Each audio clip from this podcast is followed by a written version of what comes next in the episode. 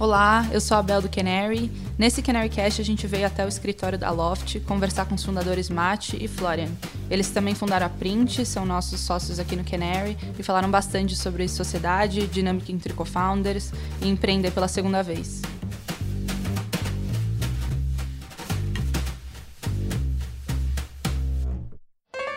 Primeiro, vocês se conhecem há algum tempo, né?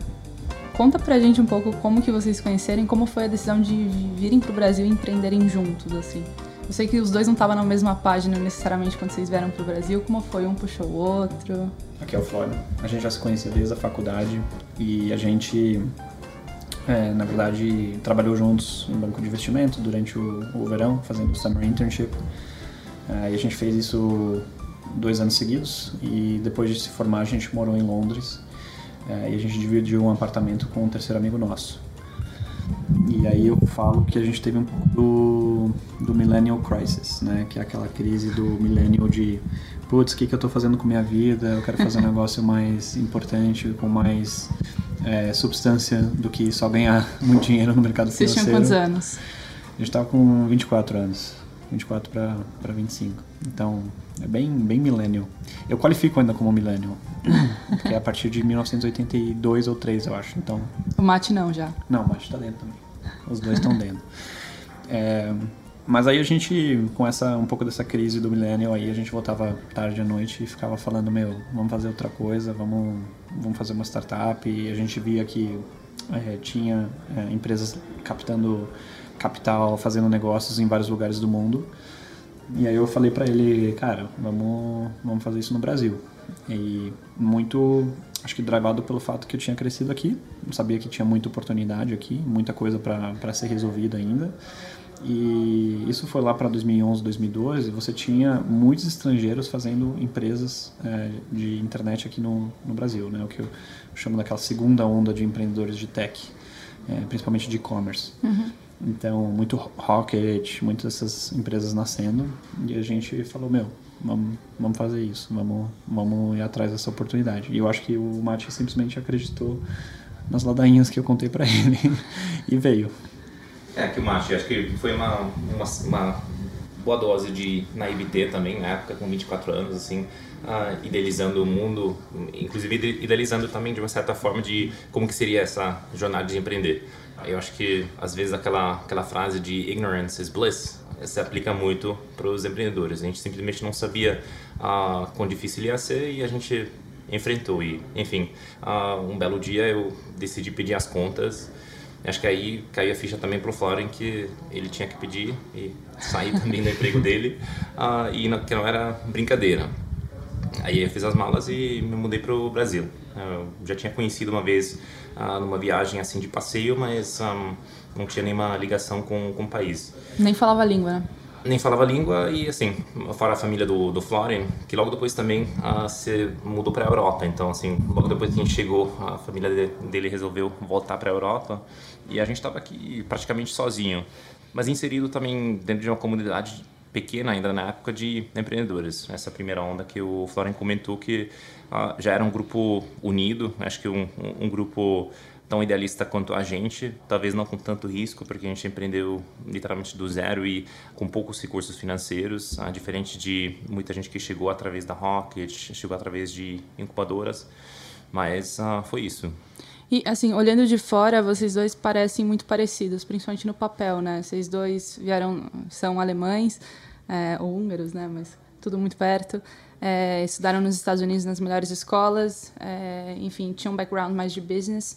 Como que vocês se dividiram nesse começo da print? Tudo bem que o Mate estava aprendendo português, então é, tinha uma questão de língua ali, mas ao longo da print, como que vocês se dividiram em termos de papéis mesmo e responsabilidades? E como que foi? Eu sei que foi bastante dinâmica a evolução disso. Como que foi? Quais foram os aprendizados aí? Bom, acho que foi uma dinâmica bem fluida. Uh, eu acho que assim ao longo do tempo você vai descobrindo assim as complementaridades e as diferenças e a gente brinca que, assim, até chegar nesse equilíbrio de hoje, que é quase que um yin-yang, que a gente realmente consegue se complementar e uh, se substituir também uh, até um certo ponto, demorou um tempo, mas, assim, foram anos muito intensos. O começo da Print, assim, com relativamente poucos recursos, a gente trabalhava muito e a gente até dividia apartamento, dividia carro, assim, a gente estava literalmente, assim, contando os centavos, vamos dizer assim. Então, uh, foi um uma dinâmica fluida, mas assim, um, aconteceu relativamente rápido porque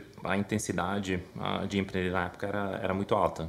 Assim, tinha muitos desafios do business, tanto do lado tecnológico, porque era um business de é um business de e-commerce e tem toda a parte fabril também. Então, tinha também uma questão de como que a gente se divide entre o mundo mais e-commerce e o mundo também fabril. E o Florian uh, acabou indo um pouco mais para o lado operacional, uh, para o lado mais uh, de operar a fábrica, montar a fábrica na época, e eu fui um pouco mais para o lado estratégico, financeiro, a parte mais assim comercial do escritório. É, acho que no começo você não pensa muito é, em, em, cargos e responsabilidades, porque você meio que está lutando pela sobrevivência, então uhum. você faz um pouco de tudo. E à medida que o tempo vai passando, você vai entendendo o que, que você gosta mais de fazer e onde você pode agregar mais valor. E eu acho que no final das contas, uma boa parceria é, acaba tendo um reequilíbrio disso a todo e qualquer momento, né? É, onde que eu estou adicionando valor, é, o que, que eu posso fazer melhor, é, onde é que eu posso ajudar mais o negócio e você vai calibrando. Mas no final deu esse um pouco desse desenho aí que o Mate falou e eu acho que a gente descobriu, acho que sobre nós, que no final das contas, eu acho que eu tenho um pouco mais esse viés de construir coisas, é, de startar coisas. E o Mate, ele acho que é, é muito mais forte no, no, no, scaling do negócio. E eu acho que eu gosto de estar muito mais inserido no, no dia a dia, talvez, do que ele. Então, assim, assuntos mais externos eu não tenho tanto saco. É, ele, ele tem uma santa paciência que que às vezes é, até me pergunto de onde vem. Então a gente vai se dividindo assim conforme necessário, mas não é uma coisa super super fixa, super rígida. Não, vocês foram aprendendo ao longo da evolução da print também, né? Não foi uma coisa, ah, você gosta de startar coisas, você gosta mais coisas estratégicas e tal. Foi um aprendizado. Como Sim. que foram foi, foram as fricções inerentes a esse aprendizado? Porque é, eu lembro que na Print vocês tinham um papel ali de co-CEO, é era uma estrutura de tomada de decisão relativamente homogênea entre vocês. Como que funcionava? Porque, por definição, a grande maioria dos casos de co-CEOs não funcionam, né? Alguém sempre tem que tomar a decisão final. Como que vocês faziam dar certo? É, acho que um pouco o que você falou, que você não tem muito como escolher o que você quer fazer. Você tem que fazer e ponto final. Então, é, a gente tomou a decisão de verticalizar o negócio, de construir uma fábrica não tinha assim, ah, quem que gosta de construir fábrica. É, é um pouco quem que está mais apto, mais disponível naquele momento para fazer aquilo, vai lá e faz. E aí eu acho que especificamente no decision making, né, tomada de, de decisões, é, eu acho que para uma estrutura de co-CEOs funcionar, você tem que estar tá muito ok é, com alguma pessoa tomar uma decisão sem você estar tá envolvido e você viver com aquilo. Então acho que no final das contas parte de um lugar de muita confiança e de você conseguir entender que você, talvez você não vai estar envolvido em tudo, talvez uhum. é, decisões vão ser tomadas que você discorda, mas você está em paz com aquilo acontecendo. E acho que é aí que quebra muitas vezes esse papel de co-CEO. Mas vale só falar que a gente quase não carregava o cargo é, co-CEO publicamente. Assim, publicamente a gente sempre se via como founder, uhum. é, primeiramente e primordialmente. Então, uhum é, fazer o que for necessário para o negócio dar certo, independente de cargo. Em termos de tomada de decisão, vocês, como o Mate falou, que o Mate ficava mais na parte comercial, marketing, etc., e você ficava mais na parte operacional. Essas eram as áreas de competências que cada um tinha o poder de tomada de decisão e o outro teria que estar ok? Era assim que vocês meio que se dividiam na print? Absolutamente, sim. É, obviamente você tem muito alinhamento. Claro, né? claro. É, mas é, não, não um negócio hora a hora, dia a dia, necessariamente. Exatamente, assim, no, no dia a dia a gente tomava muitas decisões sem ter o envolvimento do outro, mas a gente se alinhava, assim, a gente almoçava junto, a gente ah, jantava junto, a gente pelo menos assim fazia um call todo dia, assim, mesmo com um viajando outro, ah, estando aqui no Brasil, a gente sempre estava super alinhado. Então, acho que tem uma parcela grande de trust e tem uma, uma, uma certa um, necessidade de se comunicar mais. Uh, over communicate versus under communicate. Eu acho que uhum. um, um do, uma das ficções que uh, esse cargo de co-CEO uh, muitas vezes uh, gera é que assim você acaba caindo nesse nessa divisão por, por falta de enxergar as complementaridades. Os, os dois, no final das contas, querem tomar as decisões e aí criar um embate. Uhum. Acho que no nosso caso era muito, assim, partia muito pelo trust. A gente, obviamente, também se conhecia por bastante tempo. Uhum. Começou com uma amizade, foi evoluindo para um papel de co-founders. E, enfim, acho que é isso. Acho que é, é muito, muito confiança e alinhamento. Sim, isso, é, isso é, é mais fácil de falar do que de fato de praticar, né? É, como que vocês praticavam isso? Porque quando tivesse algum embate, imagino que vocês tinham vários conflitos entre vocês também e, discutiam bastante. O, a, a, pessoa que talvez não fosse a responsável por aquela área é, de competência tinha que ficar ok com a outra parte tomar decisão. É, era assim mesmo? E assim, vocês não ficavam, não brigavam? Como que, como que era? Ou é ainda, né? Não, dá fricção, né? Com certeza. Então, com certeza você tem principalmente quando você divide a empresa dessa forma que a gente fez, não que isso seja a melhor forma, uhum. mas naturalmente a operação já tem fricção com a área comercial. Né? Isso Sim. em toda e qualquer empresa existe. Então, e aí, além disso, você ainda tem é, cada um dos founders responsáveis por um pedaço. Então, obviamente, isso também não ajuda. E cada um tinha diretos é, separados. próprios, separados. É que foi uma, acho que uma das coisas que a gente aprendeu que a gente errou, assim, e que a gente não, não faz mais esse tipo de coisa. Mas eu acho que, partindo do pressuposto que você tem o mesmo share na companhia, seu interesse econômico é exatamente o mesmo, é, você está alinhado aonde você quer ir no médio e longo prazo e que só vai funcionar um com o outro, e você é um ser racional, e acho que é aí que entra um pouco é, o o lado racional se sobressair ao lado emocional, às vezes, uhum. da coisa, você quer o melhor para a companhia. É a coisa uhum. é, economicamente racional se fazer. Então, a gente sempre foi muito guiado por isso. Então, poderia ter decisões que eu tomei que o Mate é, não concordava, mas que eram melhores para o negócio, potencialmente, dado o que a gente sabia naquele momento. Então, é, muitas vezes eu acho que ele acatava com isso e vice-versa. Uhum. Isso e eu acho que uma coisa que a gente faz bem é, é, até hoje é expressar é, insatisfação e, ou angústias de uma forma bastante transparente. Então, eu acho que não ter é, receio de, de expor o que, que você está sentindo, seja que você está se sentindo excluído, seja que você está se sentindo é, incomodado, é, desconfortável com uma decisão que foi tomada, quer retomar uma, uma conversa, ter esse papo e essa porta aberta é super importante. Então, isso é uma outra coisa que tem que ser muito praticado entre founders. Uhum. Eu acho que isso, até independente do, um, do cargo, assim, uh, mesmo com um co-founder uh, sendo CEO, acho que, assim, tendo vários co-founders, esse alinhamento e o jeito que você se comunica é super importante. Por exemplo, assim, uh, tem que ter uma comunicação super aberta e super direta, mas isso nem sempre faz sentido na frente do resto do, uhum. do time. Então, assim, a gente pode discordar do outro, mas isso muitas vezes é ah, com a sala fechada e ah, acontece, esse alinhamento acontece muito no background.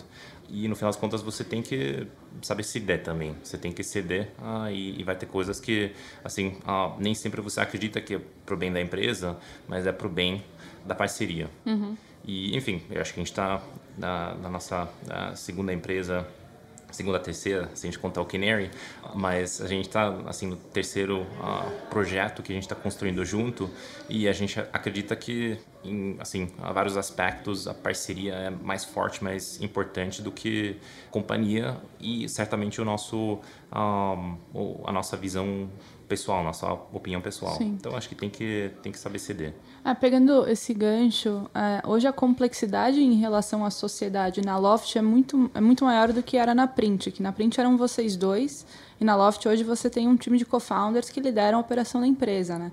É, como que vocês estão fazendo para alinhar esse tanto de pessoas que vocês não tinham trabalhado juntos ainda para, enfim, é, pilotarem uma empresa que está crescendo para caramba enfim, remarem para o mesmo lado, né? Como que, quais são os hacks para fazer isso? O que, que vocês estão aprendendo? É, acho que começa com você ter uma visão comum para o negócio. Então, acho que todo mundo tem que estar comprado com isso. Você mencionou remar para o mesmo lado, né? Então, implica você ter um lado para uhum. remar. Então, acho que isso, isso tem que estar super bem, bem formatado. Uhum. Acho que tem que estar muito bem formatado é, os é, roles e responsibilities de cada um. É, então, da mesma forma que hoje talvez a gente não precise tanto fazer isso entre eu e Mate, quando você adiciona outros elementos é muito mais importante. Né? Então, é, qual que é o cargo, qual que é a responsabilidade, até onde vai, até onde termina, é, deixar isso bem delimitado. É, e aí, Como assim, você faz isso, Florian? Tendo conversas desconfortáveis. do tipo, um, sim, você é um co-founder, mas a sua área de influência e de responsabilidade para aqui. Uhum. Isso não é confortável de se fazer, uhum. mas é super importante de se fazer. E você tem vesting? Todo mundo tem vesting? Todo é... mundo na mesma schedule. Na mesma, assim. É. Então, e Acho aí... com a ressalva também que, assim, ninguém no grupo de co-founders ou até no grupo de management uh, é marinheiro de primeira viagem. Uhum. Então a gente um, selecionou, a gente chamou um grupo um, aqui na Loft que, que já tem um certo nível de maturidade. Então, muitas das, desses embates que talvez aconteceriam numa primeira empresa não estão acontecendo hoje porque as pessoas já têm, uh, de uma certa forma, conseguem colocar ego ao lado. Então, certamente, sim, os objetivos da empresa aqui estão à frente da, dos objetivos da, das pessoas e isso, isso ajuda a idade média da, da Loft é, é, é, bem baixa, assim, bem millennial, nas palavras do Florian, mas a gente, assim, na liderança, um, eu diria que a gente tem mais gray hair, uh, bem mais gray hair do que a gente tinha na, uh, na print.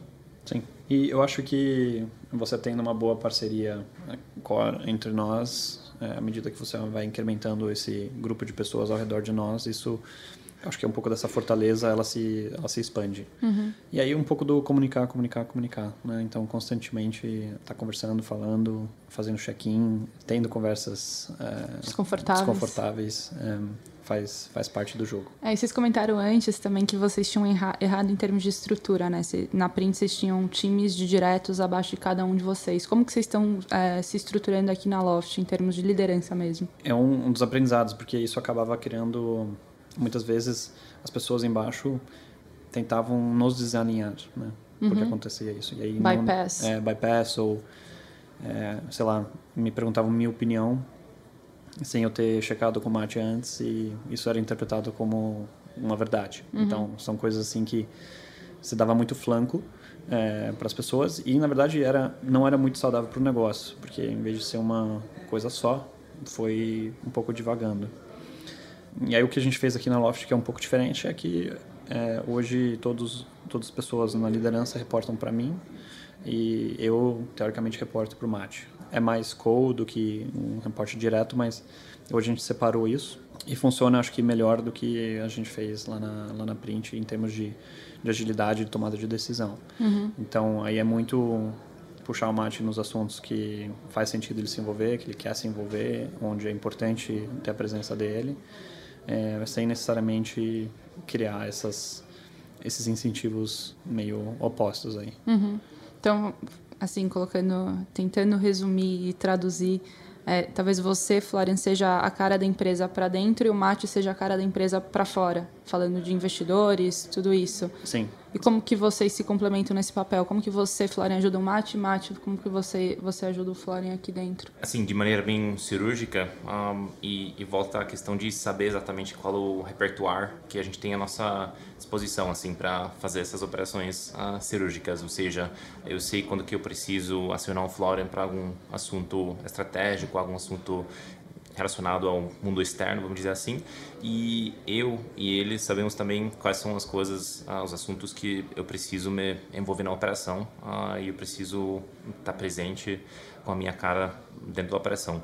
Nunca assim ultrapassando as linhas de reportagem, mas realmente assim vendo como que a gente agrega valor para o dia a dia do, do outro.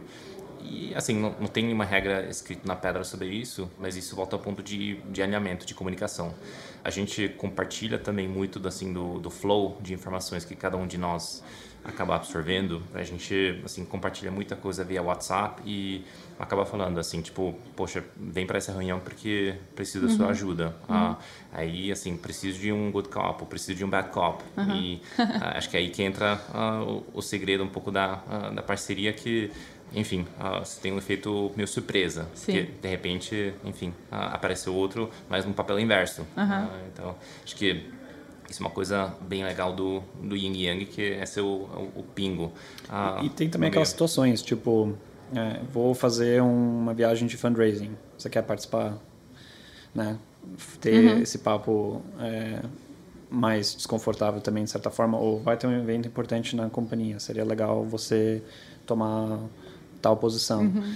Então, sempre fazer esses check-ins é, é, é, absolutamente fundamental. Uhum. Até porque tem muita situação que você vai ter que um vai ter que substituir o outro. Sim. Né? O que acontece se é, a gente tem duas reuniões com investidores paralelas? Uhum. É, o que acontece se um está de férias? Então, no mundo ideal, você quer construir uma dinâmica onde a coisa flua. Você se substituem perfeitamente, né? Eu acho que o feedback que a gente tem hoje, perfeitamente ah, não. Tudo bem. Mas é, eu acho que eu acho que a, as pessoas têm a ciência de que se estão falando com um de nós, estão falando com nós dois. Uhum. Então, acho que isso é, acho que isso é bem poderoso. Uhum. E essa estrutura que vocês definiram na Loft, a Loft está rodando há, há, um ano e pouquinho, né? Então, não é tanto tempo. Vocês definiram isso recentemente. O que, que de fato ajudou nisso? Alguém estruturou isso para vocês? Ou foi de fato algo natural e orgânico? A gente foi fazendo. Eu acho que a gente, a gente foi fazendo pouquinho a pouquinho. E eu acho que é uma outra característica nossa que nada do que a gente faz necessariamente a gente vê como escrito em pedra. Uhum. Então, também sempre tentando ver se está fazendo sentido aquilo ou não, se tem que mudar alguma coisa. Ah, sangue de empreendedora. Né? É, um pouco nessa linha, exato. E assim, eu acho que não teve nada, não teve nenhuma bala de prata, por assim dizer, que nos, nos levou a esse ponto. Eu acho uhum. que foi um pouco aprendizados mesmo. É, acho que foi os inputs de, dos aprendizados que a gente teve na, na print e acho que teve também um componente grande de o que, que, a gente acha que o, o business, a Loft, vai necessitar. Uhum. What does it take? Assim, é um business uh, de, de uma certa forma um, um, nível mais hard do que o último business que a gente montou e com uma complexidade certamente maior também. Uhum. Então acho que parte dessa reflexão também foi não só os nossos skills e a nossa complementaridade, mas também o que, que esse business vai, uhum. vai necessitar. E isso, por definição, tem que ser dinâmico porque os momentos da empresa também são muito diferentes, assim, na fase do nascimento versus a fase de scaling uhum. versus a, a fase mais de amadurecimento precisa de skill sets diferentes. Uhum. E como que vocês tomaram a decisão como founders de partir para um novo ciclo, de, digamos, profissionalizarem a print e começarem um negócio novo? O é, que, que, que drivou vocês? Eu vou falar que eu acho que na minha primeira jornada empreendedora eu aprendi que eu gosto de construir coisas. E foram dois momentos que eu mais curti na print, que foi bem o comecinho, é, quando a gente começou a, a, a, operação de fato, e quando a gente construiu a fábrica. Foram os dois momentos mais é, marcantes para mim.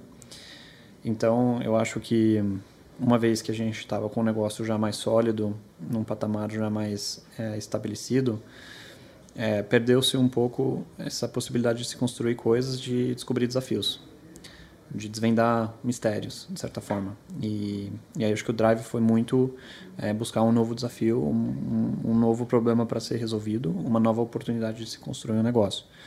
Então eu estava muito querendo essa experiência de novo e eu acho que esse foi provavelmente o, o driver principal. E assim, atrelado ao fato de que somos novos, é, não estamos ainda numa fase de, de descansar, nem nada disso, estamos numa fase ainda de, de querer alcançar muitas coisas. Então, é, o drive foi, foi, muito, foi muito esse. Uhum. É, eu acho que teve também um componente meio que estrutural que em algum momento ao longo da vida da Print a gente tomou a decisão de vender uma grande parte da empresa, a gente conseguiu capitalizar a empresa, a empresa precisava verticalizar e o capital na época que estava disponível ah, para essa verticalização era um capital de um investidor estratégico, a Vistaprint, que é uma empresa listada no Nasdaq, que obviamente ao longo do tempo tem incentivos assim uh, desalinhados com os incentivos dos founders. É, é difícil alinhar os incentivos de um founder com incentivos de um investidor estratégico no longo prazo. No curto prazo até dá, mas inevitavelmente a gente começou a sentir, eu comecei a sentir uma, enfim, uma certa limitação do nosso da nossa capacidade de, de continuar sonhando. Acho que do potencial, é né? Tanto é. quantitativo é mais qualitativo. Uhum. Como que você se sente quando você acorda de, de manhã? Quão previsível vai ser a sua rotina? Quanto que você vai realmente conseguir aprender? Acho que um pouco em linha com o que o Florian falou, a gente já fez boa parte da construção. Então o ciclo de uma certa forma estava uh, tava se fechando e, enfim, a gente fez esse step back e, e fez mais sentido a gente encerrar o ciclo operacional na print e abrir um ciclo novo, a tirar algo do zero do papel com, óbvio, todos os aprendizados da print carregando para Loft. E o que, que propositalmente vocês estão fazendo diferente? A gente já falou de algumas coisas aqui, mas é, é, de forma mais estruturada, assim, o que vocês de fato aprenderam na print que vocês propositalmente estão fazendo diferente na Loft? Não que seja certo ou errado, mas que está sendo diferente. Eu mencionaria duas, duas, três coisas. Acho que uma coisa é, é muito mais ênfase em, em, construção da equipe de tecnologia é, como um, um, fundamento chave do negócio. Então, a gente sempre investiu, desde o começo, muito em trazer, trazer excelentes talentos de tecnologia e fomentar esses talentos. É, e isso é uma coisa que, não, não é que isso tem fim, mas é uma coisa que a gente mudou bastante versus a print. A segunda coisa é acho que em geral o nível de talento desde o começo da operação foi muito maior. Então, na print, até por uma falta de recursos, você experimentava a dor durante muito tempo antes de você, às vezes, contratar uma pessoa que te ajudasse a resolver aquela dor. E aqui a gente antecipou muito desse desse processo, sempre pensando em já construir algo muito maior do que é hoje. Então, é, trazer um pouco para frente esse, é, essa atração de talentos é, em vez de atrasá-la, né? uhum. que é o que uma startup normalmente faz. Né? Então, sofre, sofre, sofre e depois, depois corrige. E eu acho que a gente bota também bastante ênfase em coisas soft aqui na, na Loft. Então, coisa soft que eu digo é, é falar muito sobre visão, falar muito sobre missão, é, valores, é, cultura, é, performance, desenvolvimento das pessoas, meritocracia. São assuntos também que, quando você é um empreendedor pela primeira vez e você não tem muito, muito muita saída a não ser sobreviver, né, você não tem muito brain space para ficar pensando nessas coisas. Uhum. Mas aqui a gente, até por consequência dos talentos que a gente tem, é, a gente acaba conseguindo dedicar muito mais tempo a isso. Uhum. Então acho que esses são os três principais assim diferenças que a gente. É, isso é engraçado que na, eu lembro que antes você não acreditava tanto nessas não. coisas soft, né? É, sempre falo que eu sou convertido. Sim. Acho que tem a ver também com o horizonte que você trabalha. É, aqui a gente está aplicando um horizonte, um timeline uh, muito mais longo do que a gente aplicava na print. Então, muitas coisas soft que você coloca no, no, fundamento da empresa não são coisas que dão retorno no curtíssimo prazo. Então, se você tem um pensamento de curtíssimo prazo, isso dificulta muito um, o investimento em coisas um, menos tangíveis. E aqui na Loft a gente está trabalhando realmente com um horizonte muito longo e assim com muita ansiedade, muita energia no dia a dia, mas assim com o luxo de poder pensar em décadas e não semanas e meses. Uhum. É, a Loft é uma empresa que a gente fala que já começou grande, né? Vocês já começaram levantando bastante dinheiro, é, principalmente considerando o é, ecossistema brasileiro, e contratando muita gente também. É, isso é bem diferente de como vocês começaram na print, né? Foi mais, mais bootstrap na época. Como que vocês perceberam que, putz, é, faz sentido a gente começar com um canhão mesmo e quão mais fácil foi para vocês esse, esse start por ser second time founders, né? A gente acredita muito que na Loft, assim, para a gente conseguir chegar no objetivo final que a gente tinha, de realmente montar uma empresa impactante e com potencial global, a gente tinha que começar, não necessariamente já grande, mas assim, começar com essa visão uh, tão usada desde o começo.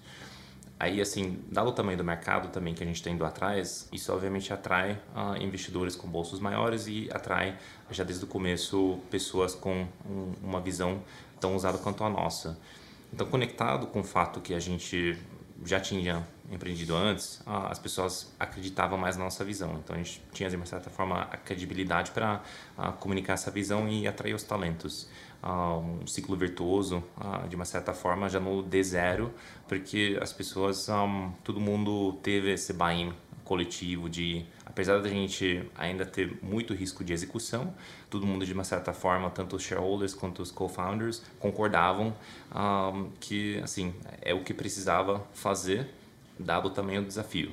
É, todo mundo fala que o second time founder é mais fácil do que do que a primeira vez, mas tem ups and downs também, né? Acho que a pressão hoje é muito maior do que a pressão lá no começo da print para o negócio explodir. Depende, assim, são são pressões diferentes, né? Uhum. Acho que na print você tem muito uma pressão do, do survival, uhum. é, de um, um, potencial social shaming, etc., que também te drive. E aqui você tem uma pressão muito grande de uma expectativa altíssima de retorno em, em um prazo muito curto de tempo, né? Uhum.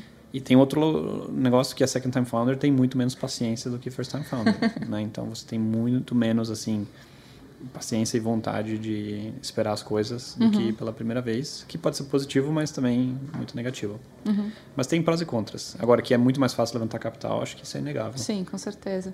É. É, e a parte, acho que o que você valoriza, como você mesmo falou, né, Florian, são coisas diferentes também. Antes você está surviving, agora boa parte do seu tempo como... É, não sei o, o, nome, mas talvez CEO interno aqui da, da, da Loft é cultura, é recrutamento, que não necessariamente era na print, né? Sim. Como que mudou a allocation de tempo de vocês, é, lo, é, Print Loft? É, eu acho que aqui investidores e stakeholders externos é um full-time job, basicamente. Né? Até pela intensidade de capital, você está constantemente pensando em, em fundraising. É, isso, é, acho que principalmente para o Mate, é uma alocação de tempo muito maior do que foi uhum. jamais na, na, história da Print. Uhum. É, e acho que para mim essas questões que você apontou, essas questões mais soft tomam bastante, bastante tempo.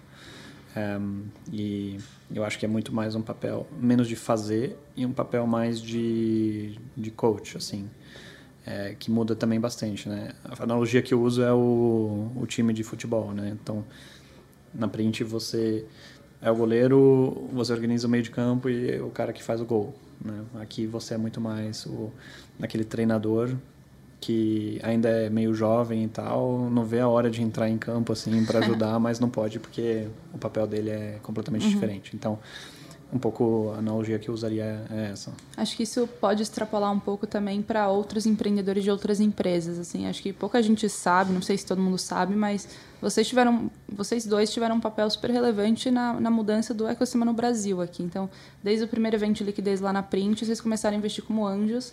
Muitos desses investimentos hoje são empresas que são ah, digamos, cases de sucesso. Vocês tiveram um papel de, eh, de mentor, talvez, ou empreendedor mais hands-on, ajudando o, o, o, pessoal, que é, é, super relevante. Fizeram, fundaram também o Canary. Hoje o Canary investe em mais 50 empresas e vocês dois também são super é, ativos, tanto com o portfólio quanto com o fundo. É, como que vocês veem o papel desses second-time founders ou as pessoas que já estão num estágio de maturidade de empresa um pouco mais avançado, ajudando novos empreendedores?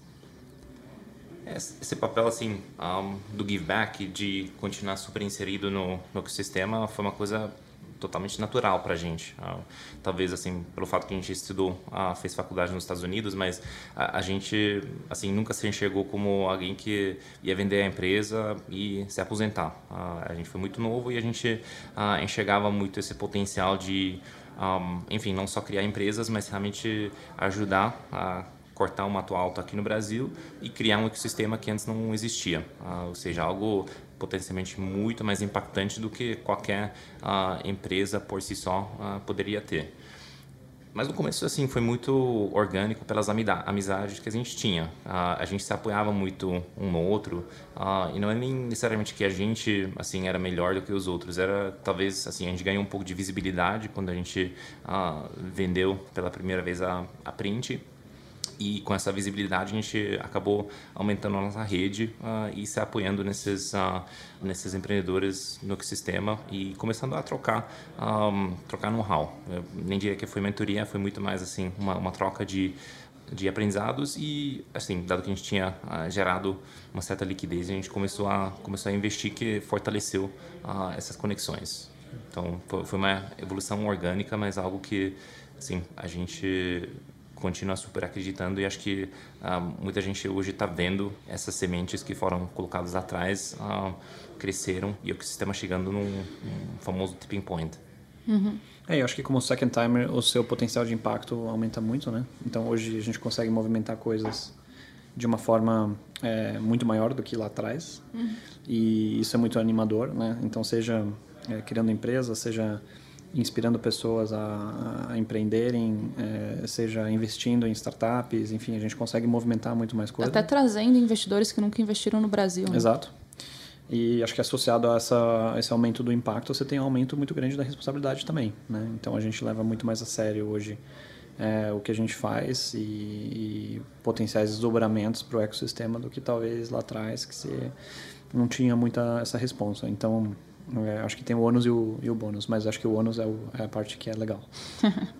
É, pensando nesse papel aí de vocês do, do outro lado da mesa, né, como empreendedor que está ajudando outro empreendedor, Quais são as principais, as principais formas de ajuda? O que, que a galera mais pergunta para vocês e como que vocês acham que vocês podem ajudar mais, assim? Pensando em hacks práticos mesmo.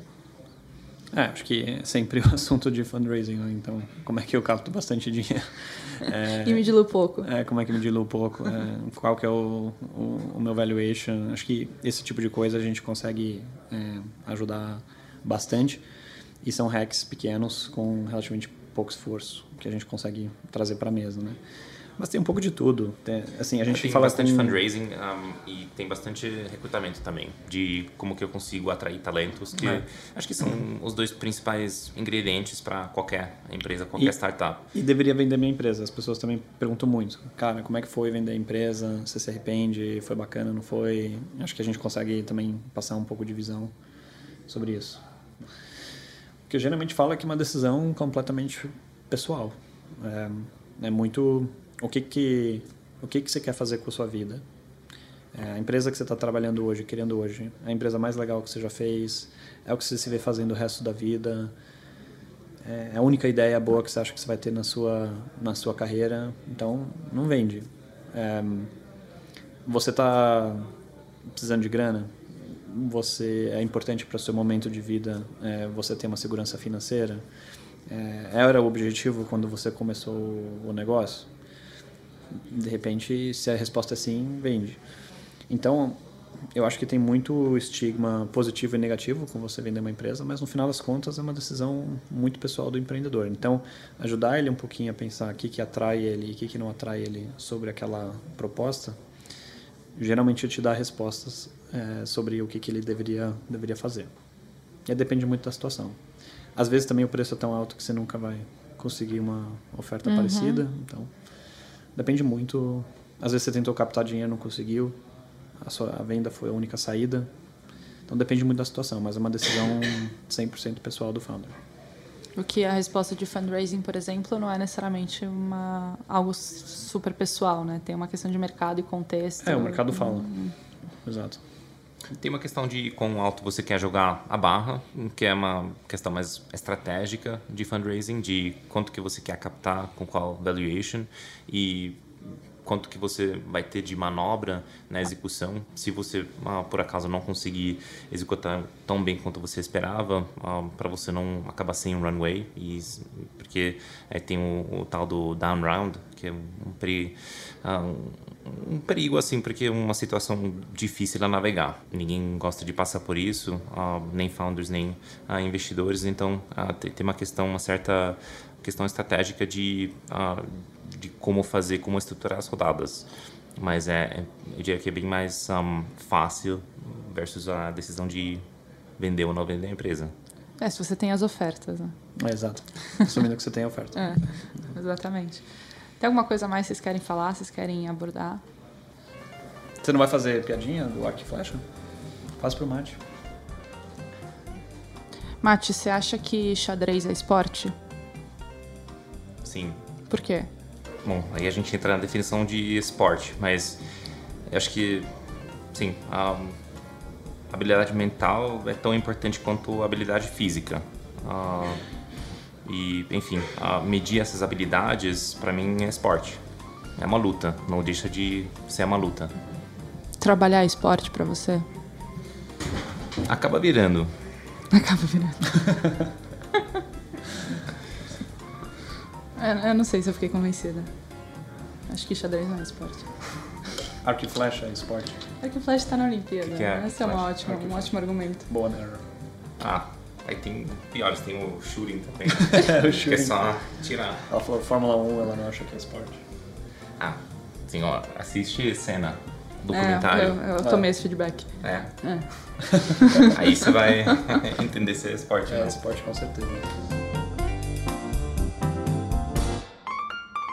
Valeu por escutar mais um CanaryCast. A gente quer sempre trazer uma galera legal para compartilhar experiências e aprendizados em startups. Esperamos que esse episódio tenha sido útil e não se esquece de seguir a gente na sua plataforma de streaming favorita para saber sempre que tiver conteúdo novo por aqui.